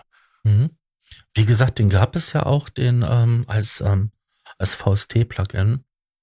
Ähm, hab ich mal reingeschaut, weil das Ding wurde dann zum Schluss, nachdem dann die Firma ja ähm, den Bach runterging, ähm, sowas von verramscht. Ich weiß gar nicht, was, was der Preis zum Schluss war, aber das war aber lächerlich gewesen. Alleine schon für diesen formschönen Controller. Mhm. Ja, ja. Ähm, also der sieht das, also der Synthesizer sieht außergewöhnlich gut aus. Ja, und der Controller sah ja auch außergewöhnlich gut aus, weil ja. der hatte zwar nur einen von diesen, von diesen ja. Joysticks, aber ähm, das war sah toll aus. Ja. Und du konntest dann quasi das gleiche wie mit den großen halt in, in den in der Software machen. Ähm, ich meine, es ist ja klar, wenn ich dann einmal die PC-Software da programmiert habe, ähm, brauch, kann ich sie auch gut halt auf als VST ähm, übertragen. Auf jeden Fall, ähm, das Interessante war gewesen, die mitgelieferten Sounds hörten sich alle toll an. Wenn du aber angefangen hast, selber Sounds zu basteln, das war so eine reine Glückssache. Ne? Manchmal funktionierte es und es kam was Brauchbares raus und manchmal kam einfach nur Krach, Krach ja, raus. Ich, ich kann mir, ich kann mir vorstellen, dass es ganz stark von dem Ausgangsmaterial abhing, was man da reingestopft hat. Mhm. Ob das ein Stereo-Sample war, Den, welche ähm, Bitrate, äh, waren da irgendwelche Störgeräusche in der Aufnahme mit drinne? Du hattest vorhin ja über den Felios geredet, der hatte sich nämlich damals auch ja, die genau. Software gekauft. Und ähm, da kann ich mich noch gut dran erinnern, dass es halt ähm, damals im Sequenzer-Forum auch eine, ähm, ein Thread drüber gab. Und da hat er sich drüber ausgelassen, dass er seine Klospülung ähm, aufgenommen hat die durch die Resynthese gejagt hat und einfach nur schrottbar rauskam. Also er dachte, er könnte da ein bisschen rumspielen und fantastische Klangwelten erschaffen, aber es kam nur Schrott ja, rum. Toilettenspülung ist doch nur Rauschen. Was soll denn da an, äh, an tollen Sachen? Ich weiß ja nicht, was da für eine Toilettenspülung Ich hätte eher gedacht, dass er vielleicht die Gitarre oder sein Klavier abgesampelt hat. Das wird er vielleicht auch gemacht haben, aber er hat sich damals ausgelassen darüber, dass die Klospülung. Und ich habe mir meinen Kopf so vorgestellt, kennst du noch diese diese Klos mit diesen hohen äh, Spülkasten und so einer Reißleine. Ja, natürlich. Ja, natürlich. Ja, und die machen richtig, richtig geilen Sound. Ja. Und habe ich mir so meinen jugendlichen Leichtsinn halt vorgestellt, wie er da so sitzt und dann an der Reiß, an der zieht und dann macht das war wusch und dann und dann klappert noch die Kette und so, ne? Genau. Ja, das also ähm, Weiß ich nicht. Also da, da hätte ich jetzt eher gedacht, so eine Resynthese, das eignet sich nicht für eine Toilettenspülung, weil es ist nur Rauschen im mhm. Grunde genommen. In unterschiedlicher Lautstärke und so weiter. Das glaube ich nicht, dass man das vernünftig Resynthese, mit Resynthese irgendwie nachbilden kann. Ich hätte eher gedacht, sowas wie äh, ein Cello oder äh, meinetwegen auch, meinetwegen auch eine, eine singende Säge oder irgendwie sowas. Ja, oder halt hier so, wenn man so ein Weinglas anschlägt, so leicht. Ja, ne? so, genau. Ja, für solche Sachen. Hm? Genau. Viele Obertöne. Oder, oder, oder eine Trommel, also dass man mhm. da vielleicht auch eigene Percussions mit irgendwie machen könnte. Oder hier, diese, was jetzt in den letzten Jahren so äh, modern geworden ist, diese Klangschalen. Ja. Ja, oder diese, diese anderen Dinger, wie heißen die noch? Ähm, Meinst du diese komischen Diese Kram? UFO, diese UFO-förmigen ja, äh, mm, Metallzungen-Trommeln, die die Leute ja. jetzt so gerne kaufen. Die übrigens sehr, sehr schön klingen können. Mhm. Und vor allem schöne Harmonien haben, das hat ja, ja, definitiv, ja. ja. Da sind wir wieder beim Thema Cheating. Mhm. ich meine, die haben teilweise nur sechs Töne, aber die sind so gut aufeinander abgestimmt. Ja, wie sind wir jetzt eigentlich auf den Neuron gekommen? Wir waren doch beim Mini-Freak. Äh, Synthese, die keiner versteht. Ähm, Oberflächen, die keiner versteht. Darüber sind wir da hingekommen. Genau. Das ist aber bei Mini-Freak jetzt nicht unbedingt der Fall oder bei Micro-Freak. Ich finde die Oberfläche eigentlich relativ simpel. Man muss nicht studiert haben, um das zu verstehen. Man muss sich, okay, so ein paar Grundfunktionen, wie mache ich eine Modulationszuweisung, das muss man mal kurz im Handbuch nachschlagen. Mhm. Also ich zumindest musste es, aber dann ist das eigentlich, das ist relativ elegant gelöst, finde ich, das Ganze. Was mich immer so ein bisschen genervt hat, ist, dass um eine Modulationsziele auszuwählen, da musst du einmal diese komplette Modulationsmatrix durchfahren mit deinem Drehrad und Ah, jetzt bin ich da. Das war ein bisschen nervig. Mhm. Das liegt aber auch daran, dass ich natürlich total verwöhnt bin hier mit meinem Gerätepark. Na, wenn ich habe hier, wie gesagt, ein Polybrut, hast du natürlich dann solche, da drückst du einfach für die Modulationsmatrix Also auf der Matrix einen Knopf und drehst die Regler, die du haben willst. Die alle auf der Oberfläche. First World Problems. Ja, genau, das ist so mein persönliches Problem, was ich Mhm. dann damit mit diesem Microfreak hatte und ja, im Grunde genommen, also Feststellung ist halt Mini-Freak von allem mehr Mhm. statt ähm, vier Paraphonie-Stimmen, also eine Stimme eigentlich im Grunde genommen eine vollwertige Stimme, also Monophon ist das Ding halt sechsstimmig, Polyphon, äh, Vocoder ist nicht vorhanden, dafür hat man, könnte man ja einen Microfreak nehmen. Äh, Oszillatormodelle abzüglich Wavetable, soweit ich gesehen hatte, ähm, zwei Oszillatoren. Die Effekte, das fand ich jetzt auch nochmal bemerkenswert. Die komplette Effektsektion, die haben sie aus dem äh, Polybrut genommen. Und die aus dem Polybrut stammt aus dem Pigments. Mhm. Das ist gut. Und die klingt ziemlich gut. Mhm. Für meine Ohren, jedenfalls. Nee, das tut's auf jeden Fall.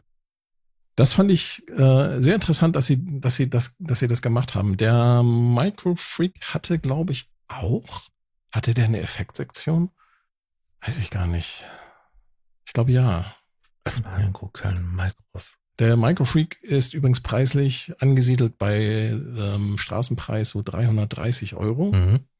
Minifreak ist 600 Euro. Also ne, unsere Einschätzung, dass sich das quasi von allen mehr ist, ne, hat sich quasi dadurch im Prinzip ähm, verdoppelt. Hat der Effekte der Microfreak? Ach so, noch ein wichtiger Unterschied und das ist für einige Leute ist das auch ein Kriterium.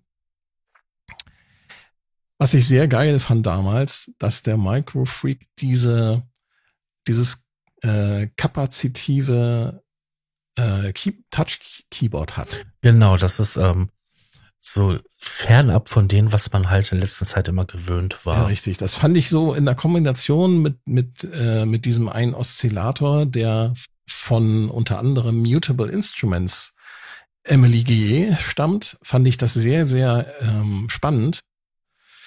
Ähm, und ich hatte, als ich das Ding da hatte zum Testen, ich hatte auch am Anfang ein kleines bisschen Schwierigkeiten, wenn man dann so nur die schwarzen, weißen, normalen Tasten gewöhnt ist und dann plötzlich mit so einem kapazitiven äh, Touch-Keyboard arbeitet. Das reagiert ja sofort. Du Mhm. hast null Verzögerung. Andererseits ist das total geil, weil du sofort dann ganz schnell da deine Melodien einspielen kannst. Ähm, und ähm, ja, eignet sich dann natürlich nicht so sehr dann so für ähm, für ähm, Sachen, wo du halt ein, mit ein bisschen sanfter rangehen möchtest. Das musst du dann halt irgendwie über diesen These regeln, dass du damit mit, mit den Hüllkurven irgendwas machst. Ähm, aber ich fand es ganz cool, dass das Ding wirklich dann super schnell reagiert hat. Das hat schon Spaß gemacht. Also ich hatte jetzt noch mal geschaut gehabt auf der Seite von unserem Lieblingshändler. Und der Mini-Freak hat das leider nicht mehr. Der hat nicht mehr dieses Kapazitive. Nee, der hat halt, halt eine, eine relative Mini-Tastatur. Ja, genau. Aber hier steht neben ähm, Oszillator-Modi Superwave, Wavetable, K, K plus, K plus K Strong. plus, K plus Strong. Das ist eine Reso Resonatorsynthese, die auf Feedback von, im Prinzip von Delays beruht. Mhm. Kann man mit jedem Delay-Effekt, äh, kann man das auch übrigens simulieren, wenn, wenn der tonal spielbar ist. Ja, und äh, das sollen so ungefähr die, also laut der Auflistung sind, ist Wavetable drinne Bei dem Mini-Freak. bei dem Mini-Freak, ja. Ja, okay. Das mag ja sein. Ne, weil 22 frei wähl wählbare Oszillator-Modi. Ja, ja, das mag sein. Ja, und dann haben wir noch das ganz große Thema, die Softwareinstrument, das Softwareinstrument, was wir vorgestellt haben. Ja, Du, Du musstest es das- sofort kaufen. du meinst das Augmented ähm, Mhm. Piano Richtig. mit der Morph-Funktion zwischen den Steinberg Piano Model D äh, mit dem du die Klänge nahtlos äh, herüber morphen kannst mhm. in äh, Synthesizer-Klänge, die vermutlich ja, mal als, als Syntheseform den Pigments haben, schätze ich mal so als, ähm, als Motor. Ja, also wenn, ja, ich, das, das, wenn ich das richtig du, verstanden wenn habe, wenn du das Ding meinst, das musste ich mir tatsächlich sofort kaufen. Nachdem aber erst, erst nachdem ich gesehen habe, ich kam da so ein bisschen ins Krümeln. Ich habe mir auf der Website den Augmented Piano tatsächlich angeschaut, wollte noch mal wissen, was da eigentlich so die Features sind. Und ich guck so und guck und guck und lese und dann stelle ich fest, oh, der kostet ja nur 99 Euro. Ja. Und dann habe ich mich eingeloggt und mein Kundenkonto äh, hat mir dann gesagt, so, ja, wenn du den Augmented Piano kaufst, dann zahlst du nur 49 Euro.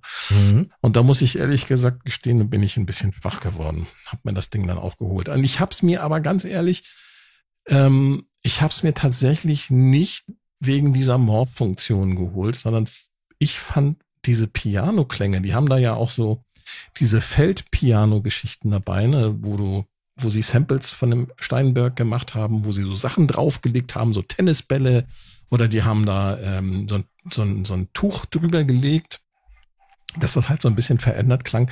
Das fand ich total geil und deswegen mhm. habe ich mir das Ding geholt, hauptsächlich. Dass man da jetzt noch so ein bisschen Syntheseform mit reinmorphen kann, ja, das ist ein nettes Feature, aber weiß nicht, ob ich das ist bestimmt lustig zum Spielen und ich was andere Leute im Sequenzerforum halt angemerkt haben, ist, dass dieses Augmented Piano, und damit bin ich dann auch gleich fertig mit meinem Satz, ähm, äh, von der Stereobreite sehr viel Raum einnimmt. Ja, Aber das bin ich der Meinung, kann man auch noch verändern, oder? Das kannst du natürlich verändern mit ähm, Möglichkeiten der ja. ähm, Produktion. Nee, was ich sagen wollte war, du hast zwei Engines und die kannst du frei belegen, ob du jetzt zwei digitale ähm, synthetische Modelle nimmst oder halt was gesampeltes, du kannst da halt ähm, dann zwischen zwei Modelle immer hin und her morphen.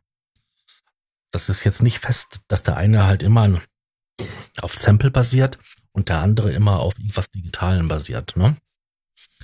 Ich habe mir das Ding angeguckt, habe mich sofort drin verliebt hab dann auch geschaut und war dann selber verwundert, äh, wie günstig das ist, wenn man dort registrierter Benutzer ist. Andere haben ja geschrieben, die haben den sogar für 29 Euro gekriegt.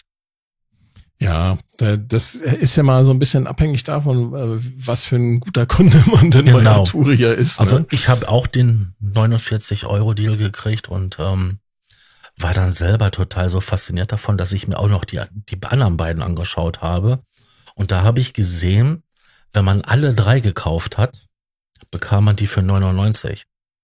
Ja, Wahnsinn. Die anderen drei, was meinen äh, wir damit? Die anderen zwei. Äh, die anderen zwei, was meinen wir damit? Es gibt noch eine Augmented Strings, die auch äh, sehr schön klingt. Und mhm. es gibt den äh, Voice. Äh, Augmented Voice, genau. Wobei, äh, ich habe mir den angehört, ich, also ich hätte da jetzt keine Verwendung für, aber das äh, ist halt sehr individuell je nachdem, was man halt machen möchte. Also wie ich das angetestet habe, hatte ich sofort 20 neue Konzepte für irgendwelchen ähm, Blödsinn, den ich da produziere. Sofort sind mir Ideen in den Kopf geschossen. Ich dachte, du machst nur Drones. ja, trotzdem. Sofort 20 neue Ideen fertig gehabt. Aber ich habe festgestellt, ähm, vor allen Dingen bei, bei der Piano-Version, dass äh, mein Rechner zumindest unter äh, Cubase als Sequenzer oder als DAW ähm, echt ins Straucheln kommt. Also bei manchen ähm, komme ich tatsächlich in, ins äh, CPU-Limit. Liebe Zuhörer. Nee, ich wollte noch den Satz zu Ende bringen. Bei Reaper interessanterweise nicht. Wie? Reaper ist wohl ein bisschen anspruchsloser, was die CPU-Leistung angeht. Mo Moment mal, das musst du jetzt mal genauer erklären. Das ist interessant. Also wenn du wenn du die Augmented, Augmented Piano in deiner DAW aufgemacht hast in Reaper, mhm. dann hat er keine hohe CPU-Load gehabt. Ja, ich meine, das, das ging schon so ziemlich ans Limit, also, ne? Aber der Ton war nicht abgehakt gewesen. Bei Cubase ähm, war bei jedem zweiten äh, Preset, was dort war, dass, dass der Ton ähm, spätestens, wenn ich, sag mal, von C auf ein E gewechselt habe, dass da halt, wenn dann halt mehrere Stimmen erklungen sind, dass da einfach die, die CPU ins Limit kam und dann halt ähm, der Ton sogar abgebrochen war. Du kennst das Liebe Zuhörer. typische Geräusch. Liebe Zuhörer, wenn ihr dies hier hört und wenn jeder, der hier zuhört, fünf Euro spendet an Sascha, kann sich Sascha einen neuen Rechner kaufen. Sein Rechner ist nämlich, das darf ich jetzt mal verraten, von 2014. Mhm. Es ist zwar ein für die damaligen Verhältnisse außerordentlich guter Prozessor, ein Intel i7, aber das Ding ist mittlerweile, das war, glaube ich, die vierte Generation, Vierte die Generation. Intel, die vierte Generation, die Intel von dem i7 auf den Markt gebracht hat. Wir sind mittlerweile bei Generation 13. Also ihr Mhm. könnt euch vorstellen, dass äh, der Rechner von den Herrn Raumwelle dringend, ganz, ganz dringend ein Update braucht. Mhm. In Form von äh, ja, Griff dran schrauben, wegschmeißen, neuen Rechner hinstellen. So ungefähr, ja. Deswegen nutzt bitte den, äh, gibt's da einen Spendenbutton? Ich glaube ja. Ja, ne? mhm. Nutzt bitte den Spendenbutton. Jeder, der hier, wenn jeder Zweite, der hier zuhört, nur fünf Euro spendet, äh, dann ist der, ähm, dann, dann ist der Rechner schon finanziert. Mhm. Also wir sprechen ja hier quasi nur von Arbeitsspeicher, äh, Mainboard und Prozessor. Der Rest ist ja alles da. So, und jetzt ich, ich mit meinem, äh, mit meinem Angeberrechner. ich habe mir meinen, ich habe ja meinen äh, sieben Jahre alten äh, Rechner äh, ausgetauscht von einigen Monaten. Hab mir dann einen, äh, den kleinsten, muss ich dazu allerdings sagen, den kleinsten iMac von Apple geholt mit M1 Prozessor. Ähm, und bei mir habe ich in Ableton Live äh, Version, was ist das? 11. Mhm. In Version 11 Standard, also keine Suite, ich habe nur die Standard Edition. Äh, vier Instanzen von dem Augmented Piano gestartet und ich hatte eine Grundlast von 30, um die 30 bis 35 Prozent CPU Auslastung. Und wenn ich da noch Spuren dazu gepackt habe, ist es nicht mehr geworden. Mhm. Das mag jetzt entweder daran liegen, dass das Augmented Piano ähm, Multicore fähig ist oder äh, das Hyperthreading bei deinem Intel funktioniert nicht mehr allzu gut mit dem verwendeten Betriebssystem. Welches, welches äh, Windows benutzt du? 10. Du benutzt Windows 10. In der aktuellsten Version. Du könntest es natürlich nochmal versuchen mit Windows 11, ob es dann sich vielleicht Äh, mein Rechner ist in keinster Weise irgendwie irgendwo Windows 11 fähig, weil die haben da ja so super Anforderungen gemacht, die, die, die zum Erscheinen von Windows 11 ähm, noch nicht mal Rechner erfüllt haben, die, die zu dem Zeitpunkt ein Jahr alt waren. Also es sind ganz wichtige, entscheidende Funktionen, die der, die die Hardware liefern muss, damit äh, Windows 11 überhaupt installierbar ist. Es sei denn, du besorgst dir eine spezielle Version, wo man das abgeschaltet hat, dann kann man es installieren, aber wirst dann halt schlecht bis mit Updates versorgt. Mhm. Mhm. Ja, das ist leider bei dieser Prozessorgeneration Ich bin sowieso Jahre, immer, ne? Mhm. ich bin sowieso immer neidisch, wenn ich höre, die Leute einem M1 ähm, Mac, wenn die äh, die Projekte, die Podcast-Projekte rausrendern, haben die dann so 200-fache Geschwindigkeit. Also die rendern dann äh, vier Stunden Talks in acht Minuten raus. Ich bin bei ungefähr 2,8, 2,9-facher Geschwindigkeit. Also kannst dir vorstellen, eine Stunde render ich ungefähr so in 20 Minuten raus. Hm. Ja, ich glaube, jetzt haben wir genügend äh, Werbung gemacht in eigener Sache. Also wie gesagt, äh, klickt den Spendenbutton. Das wäre sehr Jemand, nett. der, der äh, dringend da eure Hilfe gebrauchen könnte. Und dann kann, können wir, dann kann Sascha nämlich auch den ganzen anderen Content, den er so produziert, äh, effizienter und noch mehr und noch schneller vielleicht. Das Richtig. Ganze hängt ja auch immer noch so ein bisschen mit, mit, du brauchst ja auch noch Zeit zum Schneiden und so. Wir hatten das ja mal auseinandergenommen. Ja, wobei ähm, das Rendern tatsächlich genauso lange dauert wie das Schneiden. Ne? Also Mhm. Das ist ein ziemlicher Zeitfresser. Ähm, Nochmal ein komplett anderes Thema jetzt zum Abschluss. Ich habe mir die letzten Tage über mal so ein paar Videos angeschaut von dem Behringer TD3 und dem TD3 MO, also dieser Maxed Out oder was das heißen soll. Mhm. Oder Modded, Modded aus heißt das. Modded, Modded Out. Kannst du mir nochmal erklären, was der Unterschied ist, außer dass die da ein paar zusätzliche Schaltungen implementiert haben? Klingt jetzt die TD3MO besser als die Original, also ja, äh, nicht Original, ja. aber als die ursprüngliche TD3? Weil das ist ja doch auch ein erheblicher Preisunterschied, äh, äh, ne? Mhm. Also da streiten sich tatsächlich sogar die Geister drüber. Ähm, die einen sagen ja, die anderen sagen nein. Ich habe beide nicht in der Hand gehabt. Ich kenne nur halt die Videos. Ich wäre mit einer normalen Version zufrieden. Natürlich bietet dir die die moddete Version halt, ähm, Entschuldigung, ähm, mehr Möglichkeiten, weil du halt extern Sachen einstreuen kannst oder auch nach draußen führen oder um selber noch mal ein bisschen patchen kannst. Ähm, ja. Ich weiß es nicht. Also das, dazu müsste ich beide meine Hand gehabt haben oder was zu sagen. Klar. Ähm, deswegen so auf deine Frage kann ich da jetzt nicht so direkt eingehen. Und im Vergleich zu äh, dem Original, gibt's da einen entscheidenden Unterschied oder sind, ich sag mal, ist sozusagen der Sound gegeben?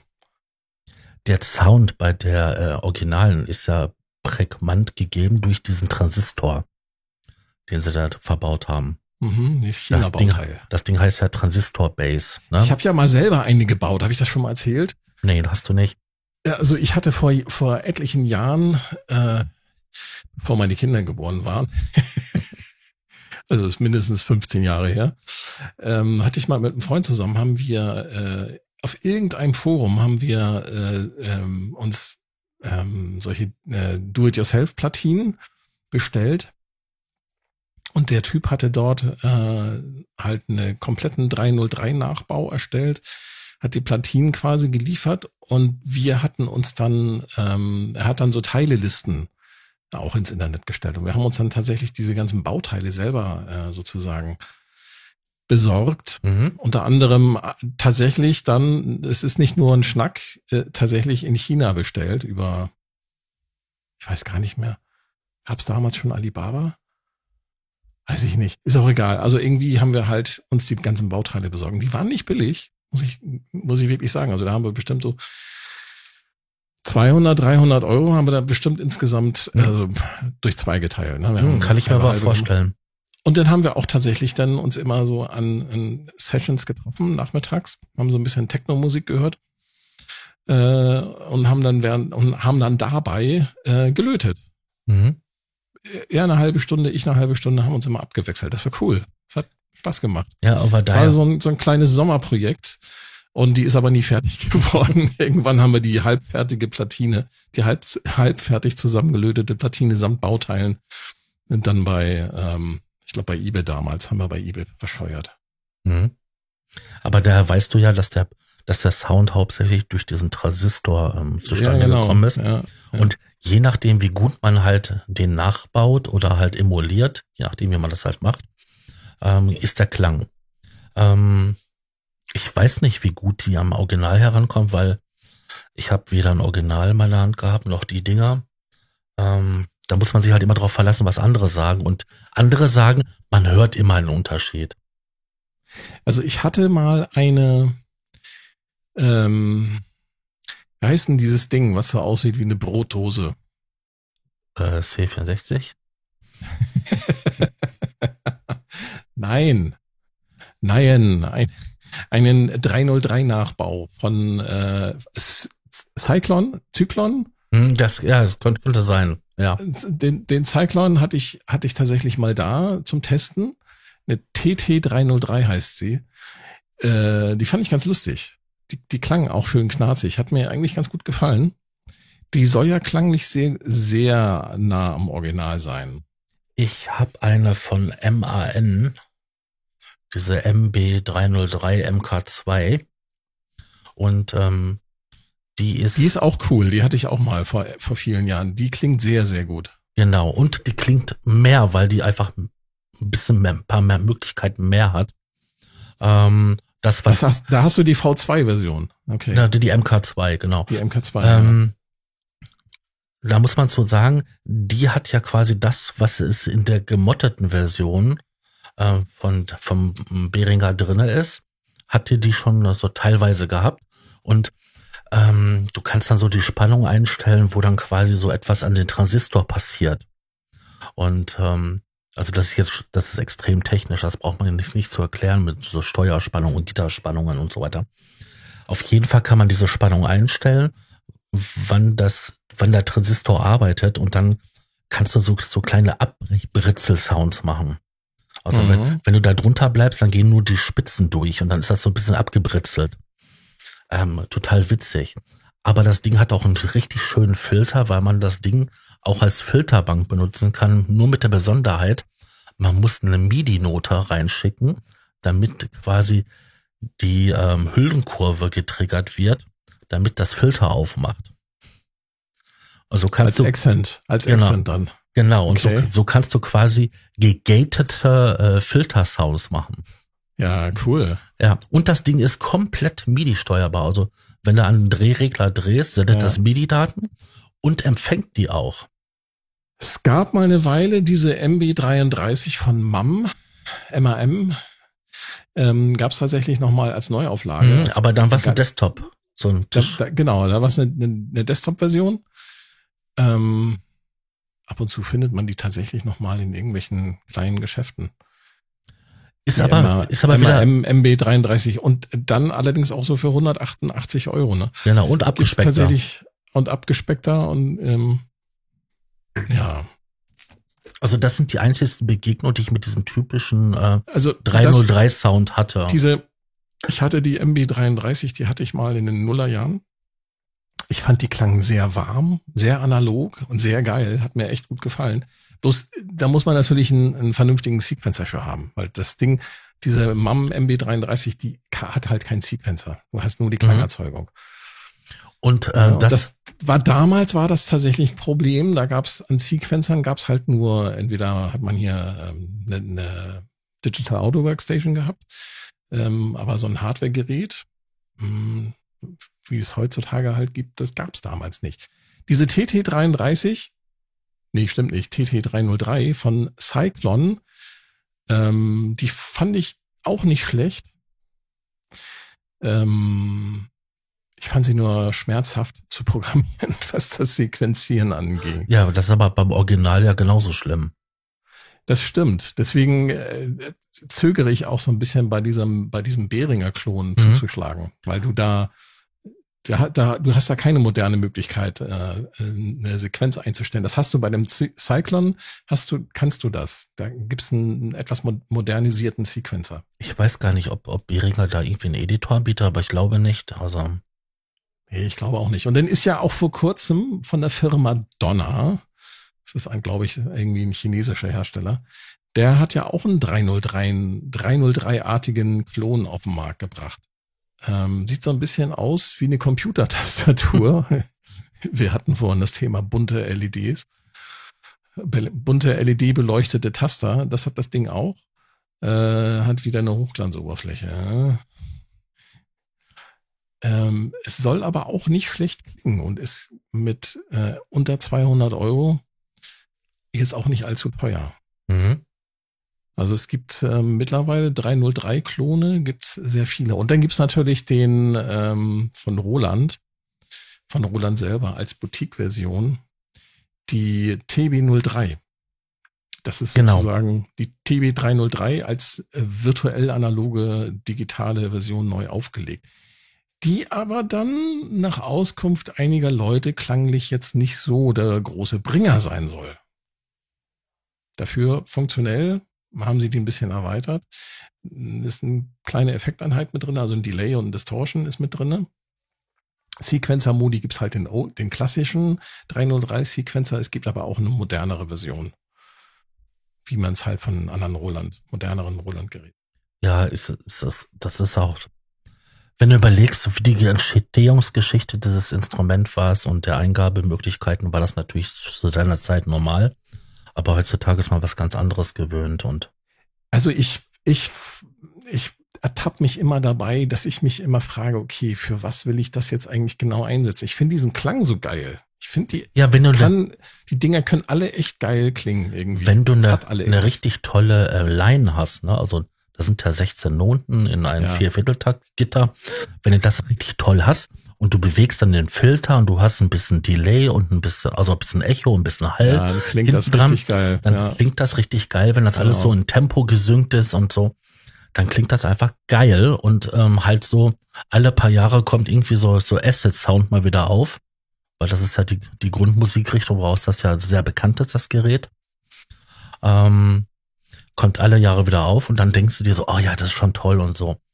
Aber da dieses Original ja so pervers teuer ist, ähm, ja, kann ich verstehen, ich dass da Nachbauten... Ich habe ich hab irgendwann aufgehört, die, die Gebrauchpreise zu verfolgen, aber das letzte, was ich weiß, ist, das ist eine 303 äh, nur zum, mal zum Vergleich, man kriegt für, von Behringer den Klon für 99 Euro in Blau oder in Rot oder in Schwarz oder in Gelb oder in äh, keine Ahnung. Ja, in Gelb muss man noch dazu sagen, da gibt's noch diese spezielle Sache, der hat noch einen, so einen schönen Asset-Smiley ähm, da drauf. Das hat aber nur die gelbe Version. Das hat nur die gelbe Version, genau. Und mhm. die kostet halt äh, um die 99 Euro. 129 ist, glaube ich, UVP. Das ist jetzt ein No-Brainer, würde ich sagen. Also mhm. deswegen haben wahrscheinlich auch viele Leute sich das Teil geholt. Aber du hast halt diesen klassischen Sequencer.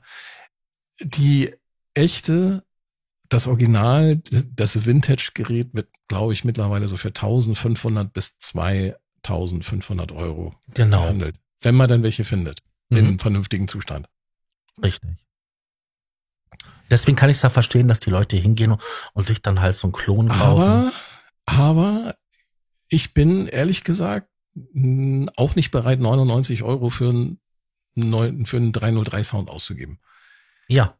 Was gibt's denn dann noch für Alternativen? Vielleicht gibt's ja noch eine Software, die man da nehmen könnte. Kennst du dich oh, da aus? Ja, da gibt's einige, die wirklich sehr gut sind. Also abgesehen jetzt von, von Roland, die natürlich in ihren Cloud-Produkt da selber ähm, ähm, was haben, ähm, gibt es. Ach, ja, die, die kostet 149 Euro, Entschuldigung, aber da kann ich mir auch gleich von Behringer dann den Klon holen. Ja, aber das ist halt, wenn du, wenn du diese, diese Meet Cloud machst oder, so, oder das große Paket Boah. davon, dann ist das drinne. Also ja, aber da, da zahlst du dich ja auch dann. Oh, nee. Wie heißt nee. denn jetzt die? Es ist eine polnische Software-Schmiede, die macht das wirklich sehr gut. Also ich kenne eine Firma, die heißt Audio Realism. Ja, diese Physio. Früher hieß die das. Haben, die haben eine Baseline 3.3.0. Mhm. Ähm, das ist, glaube ich, eine schwedische Firma.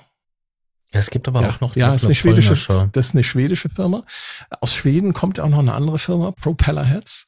Die hatten mal eine Weile ein Produkt namens Rebirth. Das gibt's jetzt kostenlos, ne? Das gibt's jetzt kostenlos, läuft aber, glaube ich, nicht mehr auf aktuellen Rechnern. Oder man muss irgendwie so Emulation oder. Genau, muss in Emulationsmodus gehen. Genau, und dann kann man die vielleicht nochmal laden. Aber die, die ist halt all in one und ist auch, glaube ich, nicht von außen steuerbar mit MIDI oder so. Da hat man dann aber auch gleich eine 808 und eine 909 mit drinne und zwei 303. Ähm, was du meinst, die polnische Firma, das ist die Physikon heißen die, glaube ich. Ja, genau. Und die haben auch eine sehr gute. Ähm, nee, nicht Physikon, Entschuldigung. Foskion, Foskion oder so ähnlich. Ja, ich kann nicht. D16, D16. Genau, die hieß früher ähm, 303 so, ne? Und haben ähm, ja, haben sie Stress bekommen mit Roland und genau, weil die kurz da drauf haben, kurz da drauf haben die nämlich ihre ähm, eigene ähm, Produkte da rausgebracht in den Bereich und da haben die nämlich alle ja. auf dem Markt abgemahnt. Genau. Ja, auf jeden Fall haben die ja diese D16-Gruppe hat halt ähm, merkwürdige Namen, aber das Ding klingt wirklich gut und hat so ein bisschen diesen Real Touch. ist aber auch nicht ganz günstig, ne? Also 119 Euro für das Plugin finde ich jetzt auch schon einen relativ hohen Preis, mhm. muss ich sagen. Wenn man das regelmäßig einsetzen möchte, dann ist das sicherlich okay. Dann würde ich das auch ausgeben.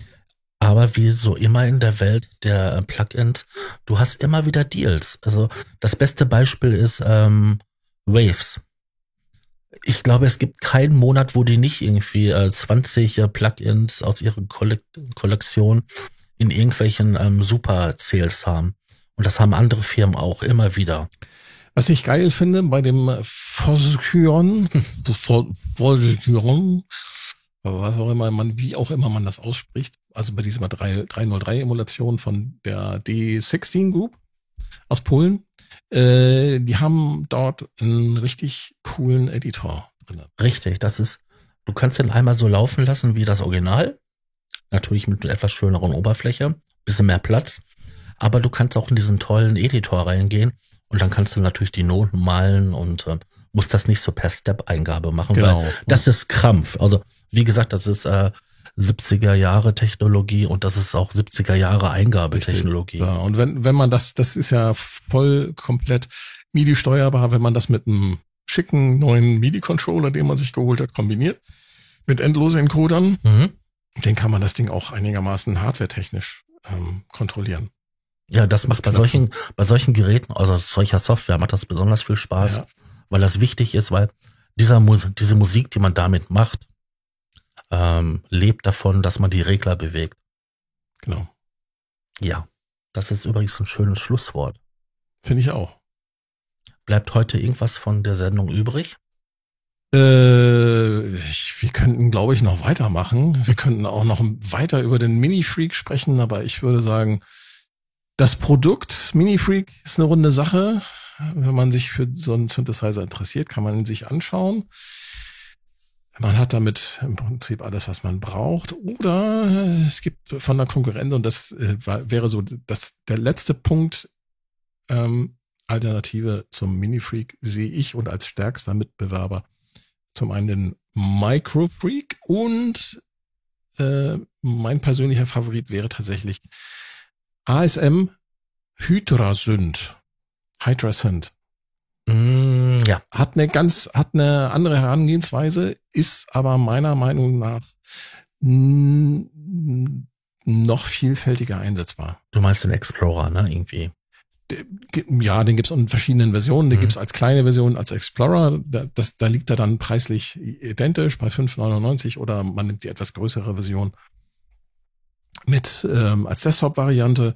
Äh, die, der, der Explorer, das Besondere an dem ist der Poly Aftertouch Tastatur.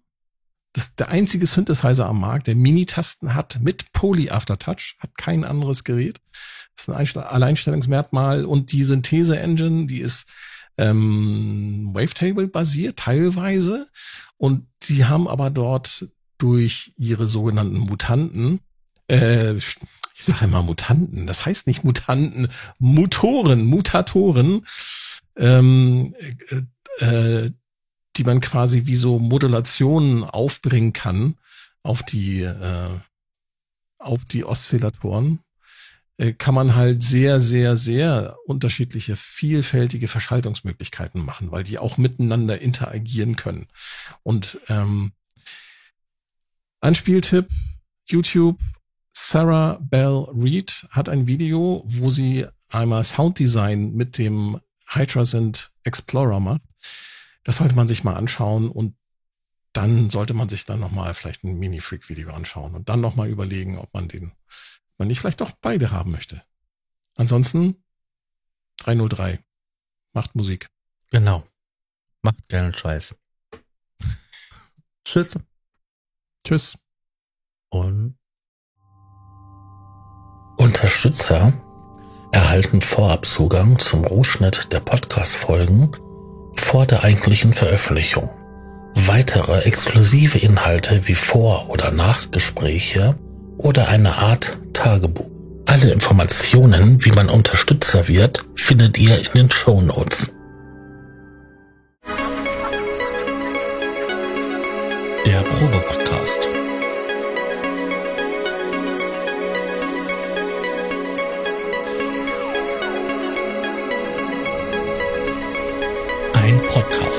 Gemütlichen Talk im Proberaum.